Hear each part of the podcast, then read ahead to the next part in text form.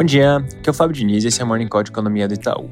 Começando pelos Estados Unidos, agora às 10h30 sai a inflação do consumidor para o mês de outubro. A gente espera o núcleo em 0,42%, que é um pouco abaixo do consenso do mercado de 0,5%, enquanto o índice cheio deve vir com alta de 0,57%. E com isso, acumulado em 12 meses, deve mostrar algum recuo, vindo de 8,2% em setembro para 7,9%.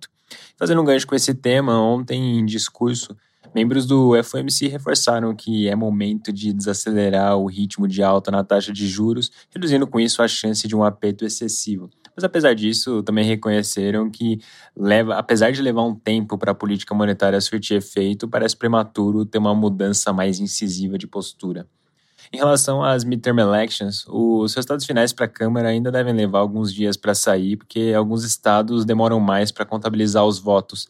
Mas no momento, republicanos estão caminhando, ainda que numa disputa bastante apertada, para ter maioria na casa, no momento com 209 assentos contra 191 dos democratas.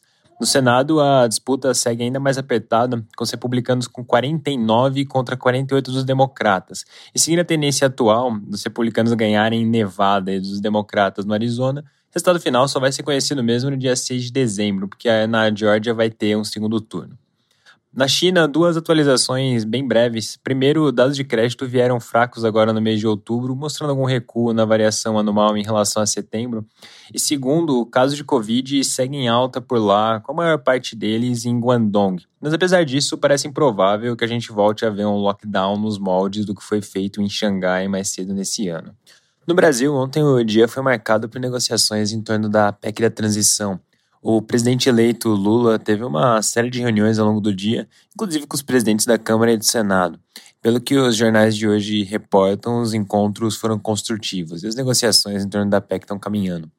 Ontem eu comentei que tinha um debate nos últimos dias sobre tirar integralmente o auxílio do teto ou só a parte necessária para manutenção no valor de 600 reais, daí criando espaço para outros aumentos de gastos.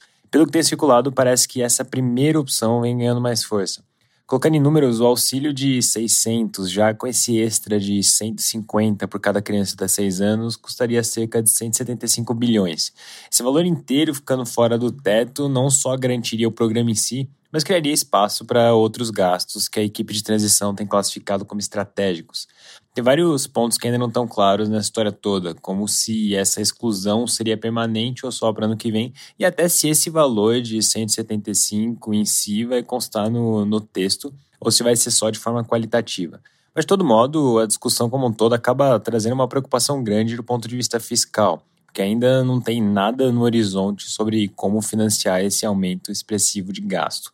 Em todo caso, o texto só deve ser apresentado oficialmente depois do feriado da semana que vem.